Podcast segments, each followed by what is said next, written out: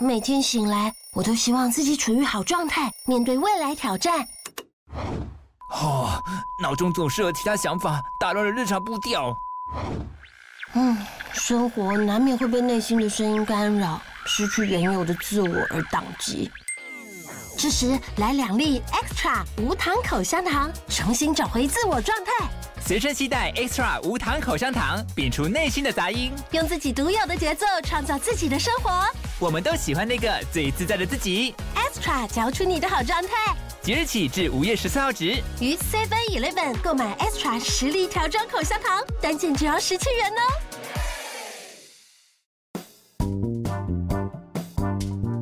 听众朋友，大家好，欢迎收听《乌龟乌龟翘辫子》，我是 Danny，我是 Grace，今天是我们的海龟汤时间。先跟大家说一下，今天这一则海龟汤呢，是由我们的资深海龟汤搜集员他投稿的，你知道是谁吗？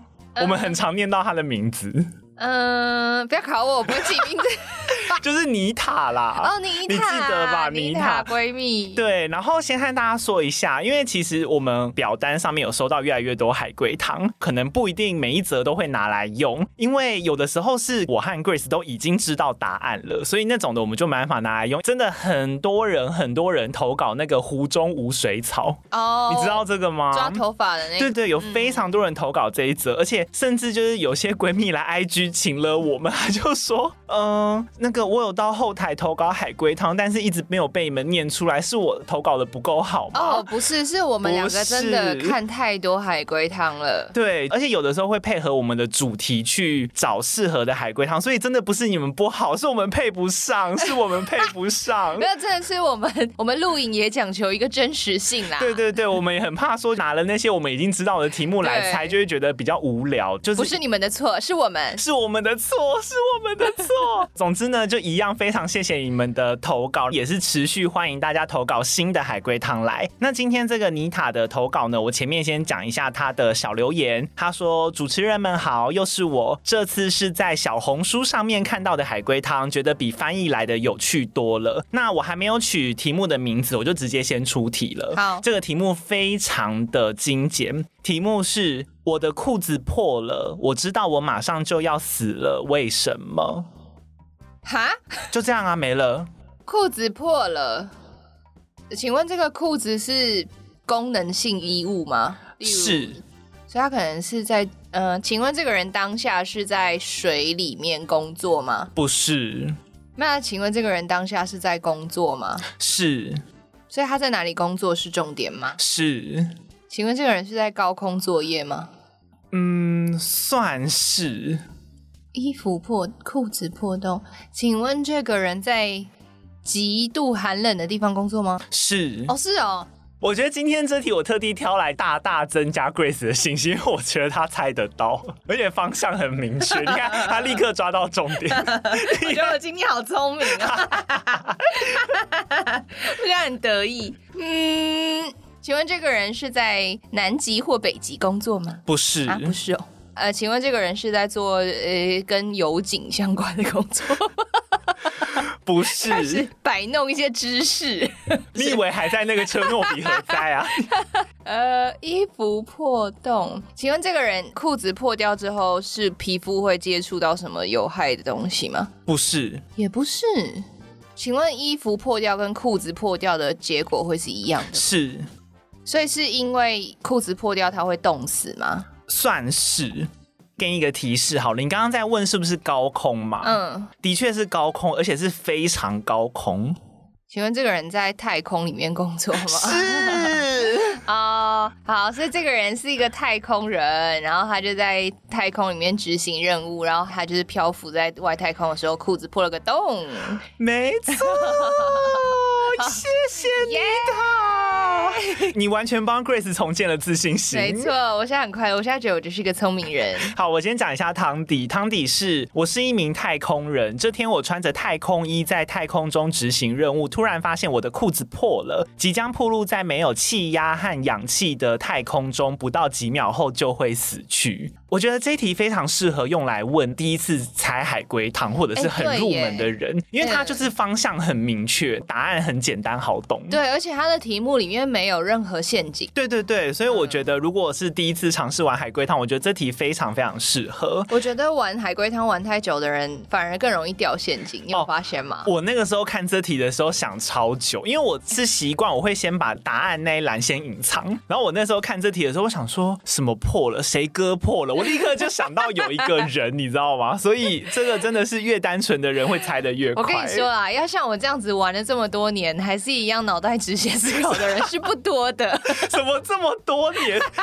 你你在得意什么？我还要维持一样的纯真，是不可多得的。好，那今天呢？因为我们的海龟汤和衣服有关嘛，我今天呢准备了一则真实事件，也是和穿衣服有关系。我要来讲。真人娃娃，那我先和大家提醒一下，尤其是女性听众，如果你在听的中途觉得有一点不舒服的话，我就建议你不要再继续往后面听下去了，因为今天的内容有一点牵涉到物化，然后还有一些软禁的情节。那我们就先休息一下，等一下回来呢，我要介绍一个在中国那边很有名的事件，叫做灵系的娃娃间。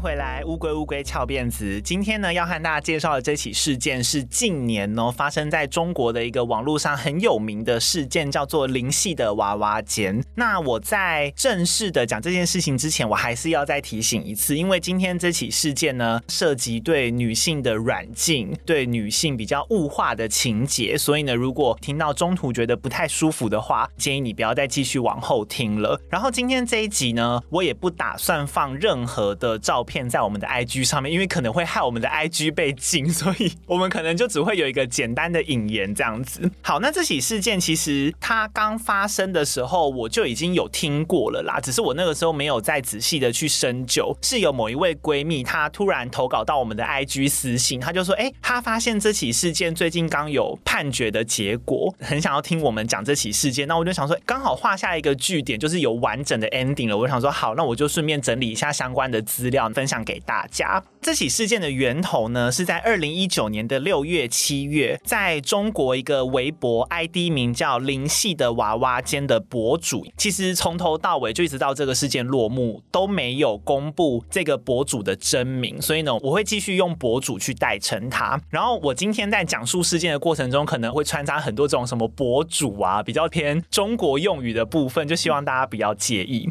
那这个叫做灵系的娃娃间的博主呢，他在网络上发了一系列很诡异惊悚的娃娃照片和影片，当时在网络上快速的窜红。那这个娃娃呢，当然不是普通的娃娃，这些娃娃全部都是一名穿着乳胶衣的女生。那个乳胶衣会从头到脚包覆全身，看起来有点像人体模型的那个样子。这样讲可能不太具体，我直接给大家一个可以去搜寻的标的，大家可以看那个样子，这个模样啊，完全就和我们有提过的美国恐怖故事集第一季 Rubber Woman 的那种形象，橡胶人，对，橡胶人，可是她是橡胶的女生，大家可以搜寻美国恐怖故事集，然后 Rubber Woman 就可以看到相关的图片了。另外呢，他发的这些内容都还有一个特色，就是搭配博主在每一则贴文上面的描述啊，字里行间，感觉这名博主似乎是把这个人形。娃娃当成机器人在指挥操控的感觉，例如主人回家的时候，他会对着站着不动的娃娃说。解除定格，然后娃娃呢，它就会原本从都不动的样子，就突然放松了，就会是影片呢，影片，然后就会朝主人走过来，或者是主人偶尔他会放音乐，然后要娃娃伴舞，就那个音乐停下来的时候，娃娃就会跟着停下来，或者是把娃娃当成各种摆件来拍照，和家具啊，或者是家电啊一起合照。这些影片呢，全部都是可以听到娃娃自己的声音跟主人的声音的，但是有经过。后置，就是有拉高音调，很像花栗鼠的那种声音，嗯、所以没有办法辨认本人是谁。那结果这些图文就在网络上面引起了各种回响。当然，最大票的一群人就是觉得很诡异，有点恶心嘛。但是当时大多数的网友觉得很新奇，开始在每一则图文下面就丢出很多问题。结果某一天，这个博主他还真的就搜集了这些问题，整理起来，发表了一篇 Q&A 来解答大家的疑惑。那下面呢，就是我参考博主的回答整理出来的一些重点。我有稍微调整过一些语句，然后把一些类似的问题合并，但是不会影响原意。大家可以把博主想象成就是原 po 啦，对，就类似原 po 这种感觉。首先第一题，娃娃是真人还是假人？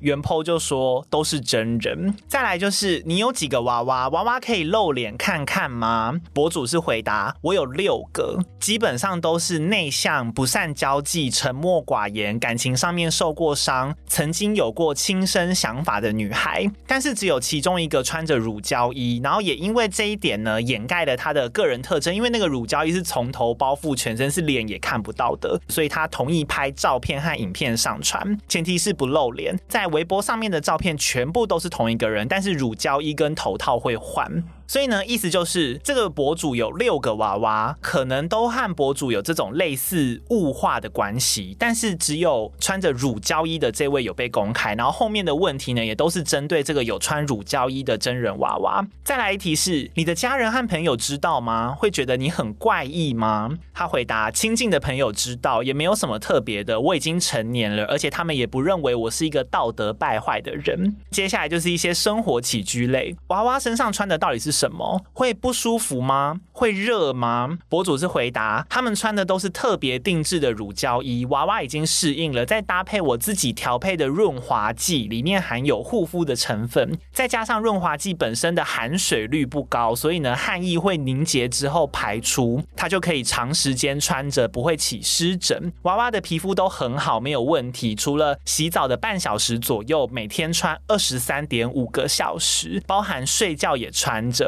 现在基本上穿一次可以维持三天以上，中间会进行消毒和清洗。所以它还不是只有在拍摄的时候穿着哦，二十三点五个小时，包含睡觉都穿着。再来就有人好奇啦，那娃娃怎么呼吸？穿成这样子可以说话吗？然后呢，他就回答说，衣服上面其实是有呼吸孔和呼吸管的，所以经过训练，他已经可以适应了，甚至可以穿着乳胶衣运动，也可以说话，但是比较困难，因为隔着乳胶衣，所以会听不太清楚。再来也有人好奇说，那要怎么吃饭和上厕所？如果生理期来了？怎么办？他回答：通通常是把头套摘下来吃，不过也可以透过鼻胃管喂食。上厕所的话，衣服下面有拉链，拉开就可以了。当然也可以用导尿管。然后生理期来的话，就用棉条。再来呢，也有人问说，那你出门或睡觉摆放之后，娃娃会不会偷偷动来动去？他坚持得住吗？这样每天都不休息吗？原 po 就回答，经过训练之后可以长时间的维持，但是不是严格的完全不动，还是可以简单的活动，也可以变换姿势、排泄、进食，一切只要按照他规定的时间表来就可以了。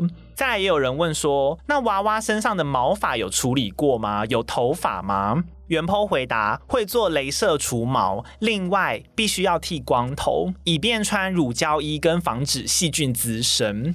再来呢，也有人说娃娃没有自己的工作和收入吗？如果他光头的话，平常要怎么出门？难道上班的时候也穿着乳胶衣吗？那原 po 回答说，他有自己的工作，有收入，只是休假的时候会待在我这里，平常戴假发，上班的时候也穿着乳胶衣，只是不戴头套。他的一些朋友和同事们也知道他穿着乳胶衣，所以呢，基本上他们这样的行为是身旁的朋友都知道的。还是他说的工作就是当他的娃娃？可是他们是就是其他娃娃，我等下后面会讲到他们的关系，就他们之间好像不是有金金钱往来的关系。好，接下来我就要讲他们之间的互动了。就有人问说，娃娃是你的奴隶或是附属品之类的吗？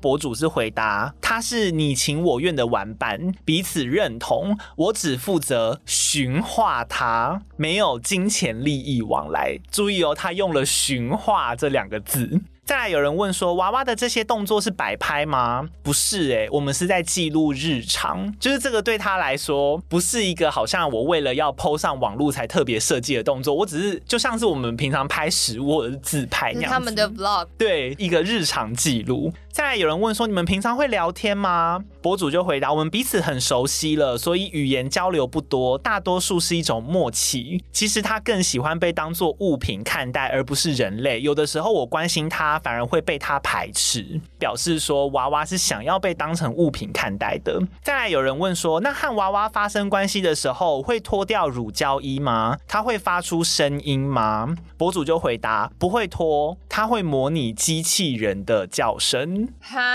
他们完全就像是一个人和一个物品在互动的感觉。接下来就有人问：娃娃跟着你多久了？你们会考虑结婚吗？跟着我四年了。至于结婚的事情，我们有在计划中。再来呢，就是关于刚刚提到的驯化那一类，这可能是大家疑惑最多的部分，因为他用了这个词，感觉比较不是人和人之间的关系嘛。就有人问说：关于物化，你怎么解释？原 po 就回答说：简单的说，就是认为自己是一个物体，按照设定好的程序运作，解决基本的吃饭、喝水、排泄、休息之类的需求之后，其他的活动就是这个物体的用途。再来就有人问说，那你帮你的娃娃设定了哪些模式？他说有四个，第一个是待机模式，娃娃只能完全按照它的设定程式运作。再来就是启动模式，这个时候呢，它允许它做出一些更人性化的反应。再来呢，就是定格模式，大家记不记得前面？那个影片里面有解除定格，在定格模式的时候呢，就是规定它完全不准活动。再来就是人类模式，人类模式呢，就是在它脱下乳胶衣，扣掉二十三点五个小时的那零点五个小时里面，暂时取消物品化模式。好，再来就有人问说，那违反的话会有惩罚吗？博主是回答，每个玩伴都不一样，有些可能会是类似 BDSM 的调教手段，有些也可能只是单纯增加定格时间瘙痒、减少食物或者是控制排泄等等，这个就是最严重的惩罚了。基本上不会有什么到有伤口的那一种。再来，有人问说，娃娃还能够回归正常生活吗？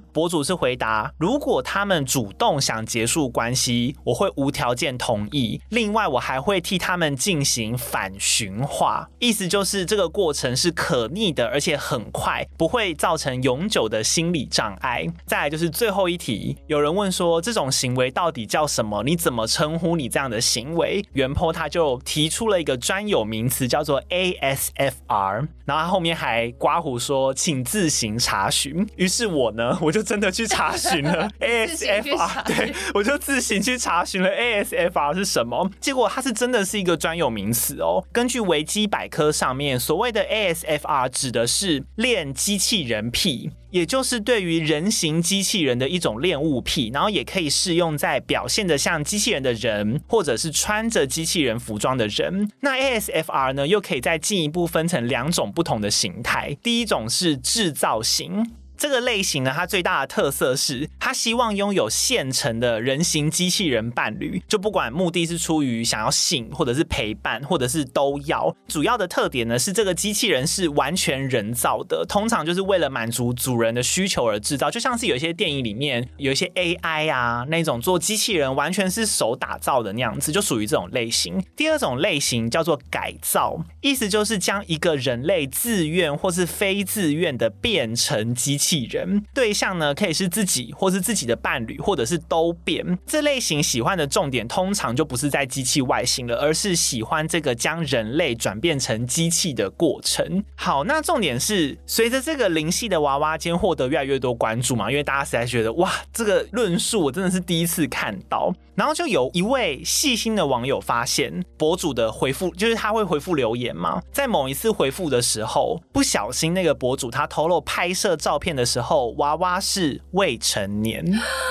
一些网友就整个炸开了，很多人就质疑说根本是一种虐待行为，就开始立刻举报。顿时间呢，就有非常大量的网络媒体在曝光这件事情，然后林系的娃娃间也是一夕之间就登上了热搜排行，而且当时连警方都有介入哦。但是没想到一个月之后，整起事件突然火速的降温，然后林系的娃娃间直接完全消失在微博上面，包含各大的搜寻引擎，像百度啊等等的，完全找不到搜寻的资资料。嗯、呃，现在去查只看得到一些库存页面，但是这个微博基本上是不存在的了，就是完全不见，然后也搜寻不到任何的新闻或资料，甚至有一些网友有去找警方的案件受理记录，都不见了。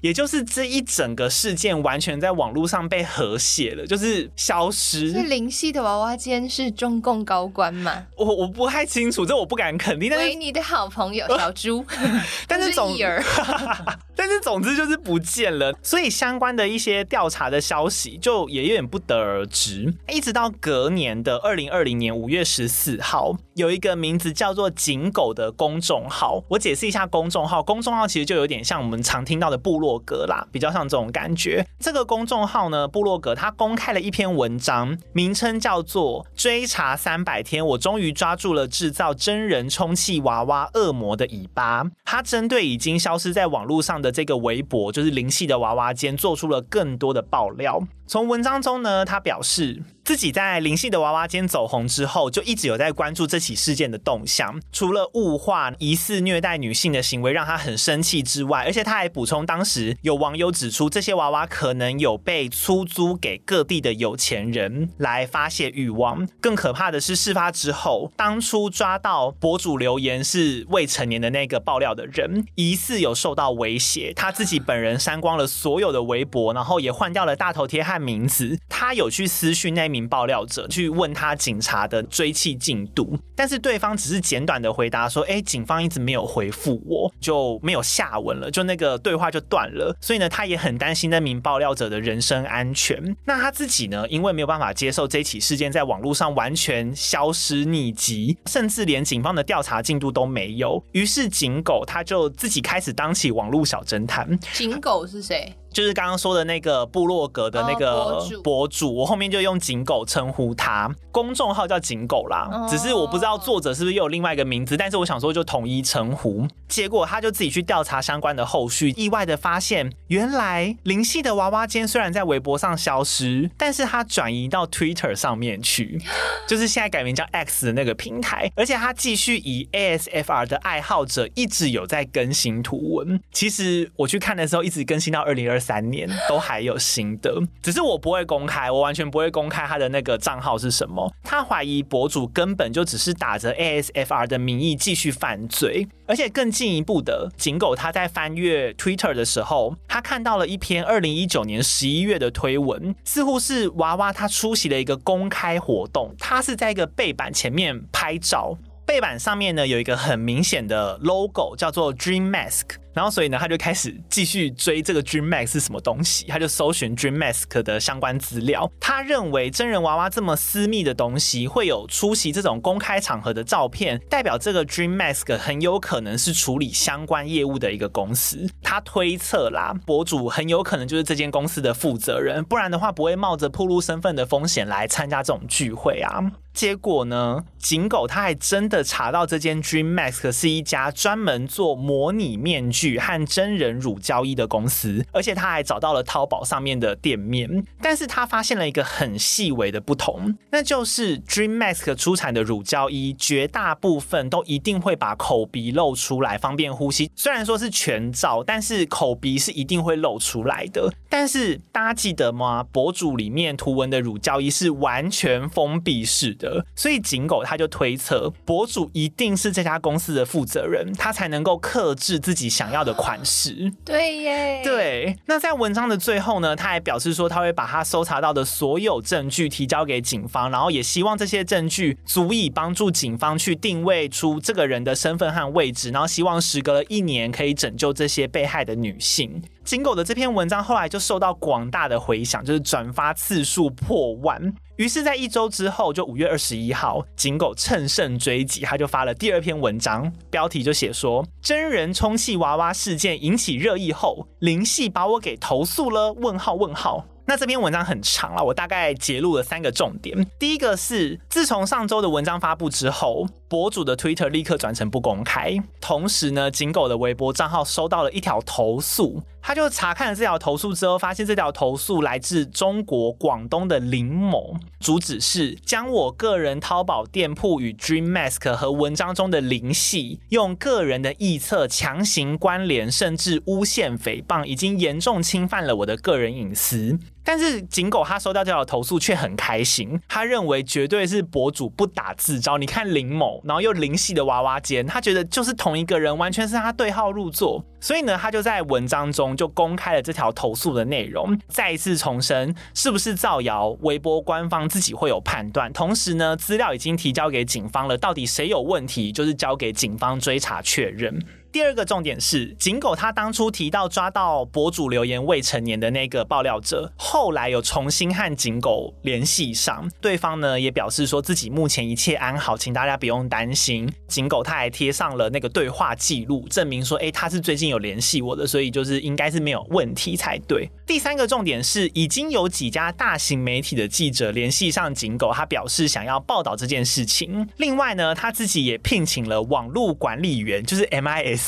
只要任何人私讯他呢，就可以获得私密的备份账号网址，暂时不用担心他的人身安全以及任何网络上的资料不见，因为他很怕到时候如果他的东西被隐藏或者是被消失的话怎么办？最后呢，他在强调说自己手上已经有越来越多后续找到的证据，而且他还提到中国刑法的传播淫秽物品牟利罪，至少十年以上的有期徒刑，严重者可以处最高是无期徒刑。大肆的嘲。凤灵犀一番，然后就做结尾了。然后这篇文章呢，同样也获得了非常高的声量，转发数破了八千。哇，好多哦！对，眼看事情就越来越烈嘛，大家已经哇想说，终于有正义的一方要出现了。这个时候，博主他终于在两天后，五月二十三号出来回应了。他借了玩伴的微博账号，叫做灵犀的鱼儿，他发布了公开声明。首先呢，先提到他本人从来没有对任何人进行猥亵、强奸、洗脑、拘禁、贩售不雅影片等行为。留言提到的未成年并非属实。拍摄照片的时候，对方其实已经是大学生了。当时两个人是自由恋爱关系，所以他有点是打脸他自己以前的留言，就说那个是假的，他自己乱说的。啊、接着呢，直到发表这篇声明之前，博主说他自己已经主动配合警方调查过了，因为那个时候警方有介入嘛，都已经查无不法行为，所以没有。有立案，他明白呢，自己微博上的内容只适合在同号圈交流，所以在二零一九年引发骚动之后，他为了避免引战，其实是他自己把微博注销的，就是他不是被消失，是他自己主动注销的。没想到隔年又引发了轩然大波，然后他对于牵连到无辜的人感到很抱歉。最后他提到了一个大重点，最后他提到。他本人和 Dream Mask 工作室只是商家与客户的关系，直接打脸井狗，咬定两个人是同一个人的推论。他收到投诉是林某嘛，然后他就想说，哎，林系的娃娃间内，所以这个林某一定就是林系。但是现在呢，博主本人是说没有，他们之间没有任何的关系。所以他的意思是说，井狗发的那篇文章真的是误会了某间公司跟某个淘宝卖家。对，没错。因为这个时候呢，Dream Mask 店铺的负责人也跳出来发表声明了，他第一条就写明，林系的娃娃间博主并非本人，里面发布的任何内容。与我无关。那关于文章中的 Dream Mask 背板，它是为了二零一九年当时的一个小型同好的交流会做的，的确是他们做的。但是当天呢，是依照合法程序聚集大家，然后大家可能有签名、拍照留念。同时，灵系的娃娃间博主他看到了这个宣传活动宣传，所以有报名。不过当天只是作为一名参与者出现而已，本人和他没有过多的交流，所以他们就可真的有可能只是客户和店家的关系。而且本人经营的 Dream Mask 店铺和工作室已经有警方到现场取证了，从产品到各种宣传照，相关人员跟所有制作流程都没有涉及违规违法。至于文章中提到的事件呢，就是有关于灵系的娃娃间里面的内容，店长本人他不做任何的猜测和评价，就是一切交由相关单位调查跟取证去判断。而且他声明的最后有公开店铺的负责人姓名，他直接署名，他叫做林健，根本就不叫做灵系。哦，他只是同姓，对，只是同姓而已。之后呢，双方就没有再更新任何进展了，一直到二零二一年的一月二十六号。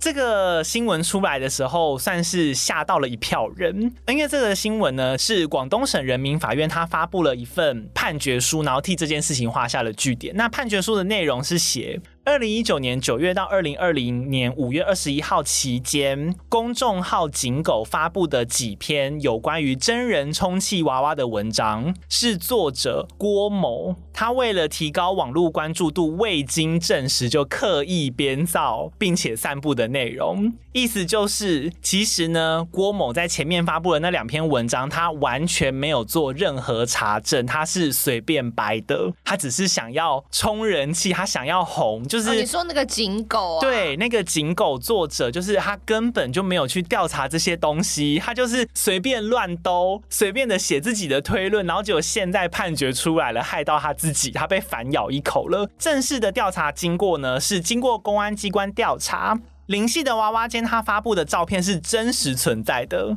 但是属于三名当事人，而且有公开那个娃娃的姓名。那个娃娃一个姓尹，一个姓梁，他们为了满足个人爱好的自愿行为，而且三个人呢都不是未成年。和郭某就是警狗，他写的物化虐待、提供性服务的说法都不属实，都是他胡乱猜测。而灵性的娃娃间博主呢，和网络商店老板林某同姓，只是巧合。而已，就是莫名其妙被他兜在一起。但是这起事件呢，却导致店长林某本人的资讯被肉搜，工作室、网络商店和公司的员工都受到大量网友的辱骂和恐吓，甚至商品因为被举报而下架。同时呢，这些文章被转发到各大的网络平台，分享数将近两万三千次，浏览量超过四十五万，判定已经引发了网络恐慌。最后呢，法院认定这个郭某。就是警狗，他编造的文章引发了严重的负面网络风气，同时导致店长林某本人的生活以及公司的营运受到影响，造成了公共秩序的严重混乱，构成寻衅滋事罪。考量郭某后来有自首认罪，所以最后呢，还是判了有期徒刑八个月。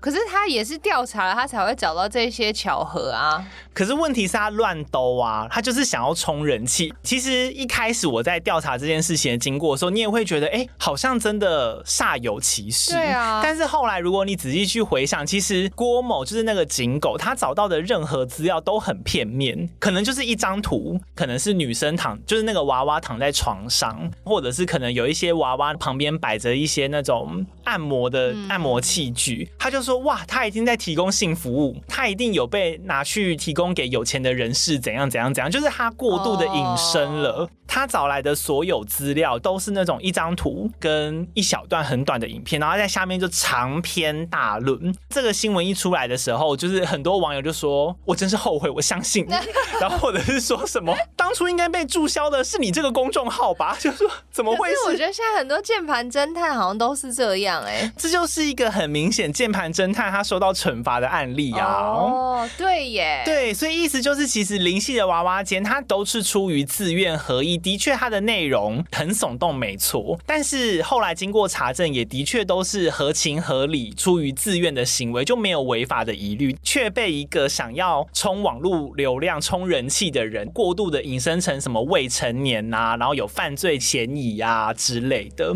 只能说，就是吃瓜有的时候要吃的理智一点啦，因为。的确，如果在听前面的时候，你就觉得天哪，好像有女生受害了，就会觉得很像囚禁还是什么。但是没想到听到后面真相大白的时候，你就觉得浪费时间。对，而且你前面还加了那个警语，就让人觉得好像后面会有什么娃娃手被锯掉，还是哦，我前面的警语是真的很害怕，大家听了会觉得好像不舒服或者是什么之类的，哦、因为的确是有提到好像引申到卖淫啊什么什么那种、哦，而且这些女生也真的是自愿被物化。对对对，一切是出于双方合意，所以就是没有问题。所以他们其实是有一种特殊的炮友关系，可以这样总结。我甚至不确定是不是炮友，我后来有翻了很多他们以前的库存页面，好像都只有仅止于会用玩具去玩女生，可是我不确定他们是不是真的有发生性行为，因为那个女生其实是希望被当成物品，哦、所以他们是两个有刚好互补的怪异癖好。对对对对对，那他也可以找到六个这样子的女生，觉得应该就是在、哦、有那种同好，对啊，同好社团，所以就是你要说一个愿打一个愿挨，就是互相可以配合讲好就好，只是他们的兴趣大众比较不能理解。对，然后尤其是这个兴趣也很容易成为话话题，跟很容易被误会是好像可能有犯罪的嫌疑在里面。因为如果有人模仿他，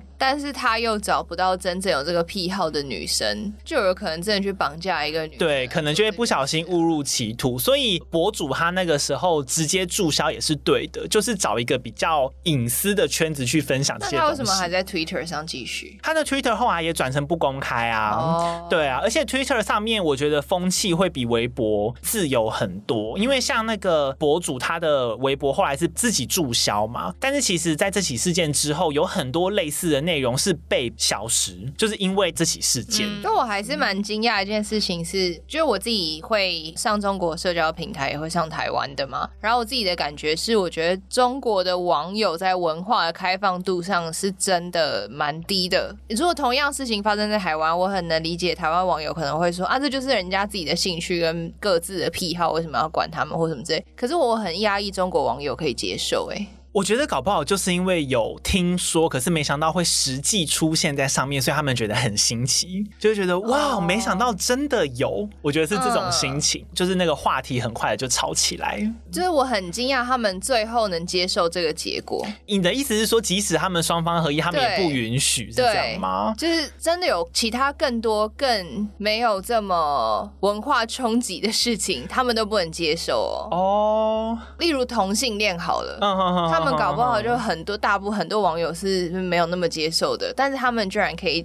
就是接受这，还是还是他们成长了？也许有吧，就在我们不知道的时候，默默的觉得，哎，OK，对呀，这样子，他们 他们变了好多呢。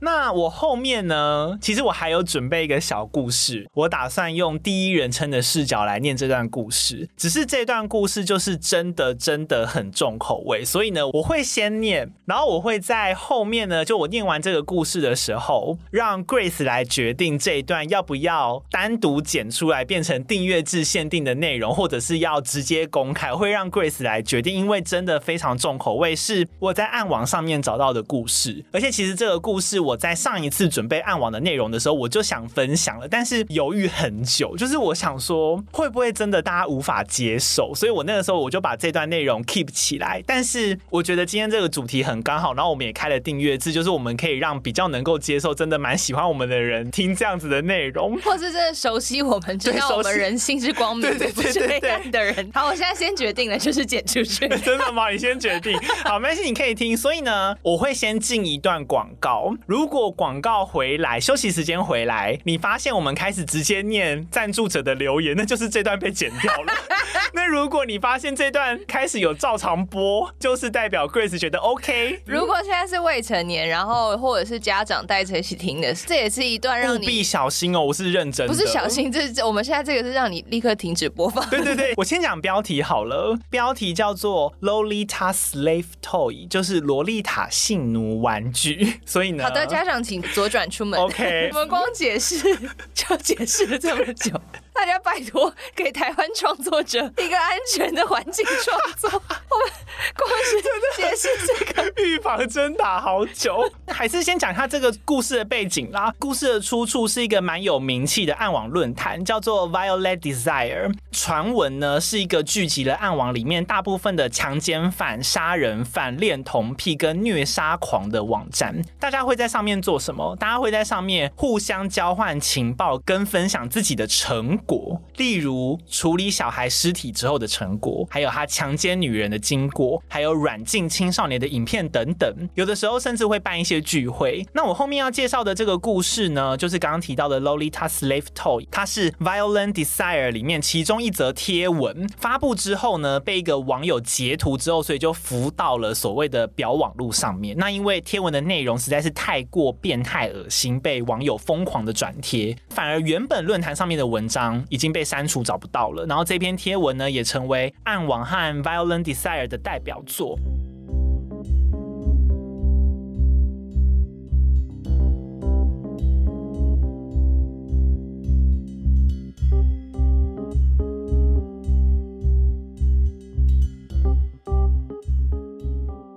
欢迎回来，乌龟乌龟翘辫子。当你听到这段的时候呢，代表刚刚那段小故事已经被剪掉了。所以呢，如果想要收听的话，请去订阅收听。那我们后面呢，要直接来念一下最近有订阅或是赞助我们的。先讲一下，要大家去订阅收听，不是因为我们想赚钱哦，对对对，要强调这个不适宜播放给 mass media，所以不是大众可以听到的东西，还是锁在我们的小圈圈里会比较好。对对对对对，好，首先。呢是高雄安仔，他说太想听之前的集数了，来抖内一下，好喜欢真实案件和都市传说，要一直说好听的故事给我们听哦，加油加油！谢谢安仔。下一个哇，他的名字好像女团的名字，C L C L C L 说以前订阅没得留言，重新再订阅一次，你们很棒，真是听不腻，只有听不够，已经五刷了。你各位啊，还不省下手边饮料钱来支持优质节目？订阅之外，再来小小赞助一下，小心意请笑纳，辛苦了，加油，谢谢。不管再小心，对我们来说都很赞。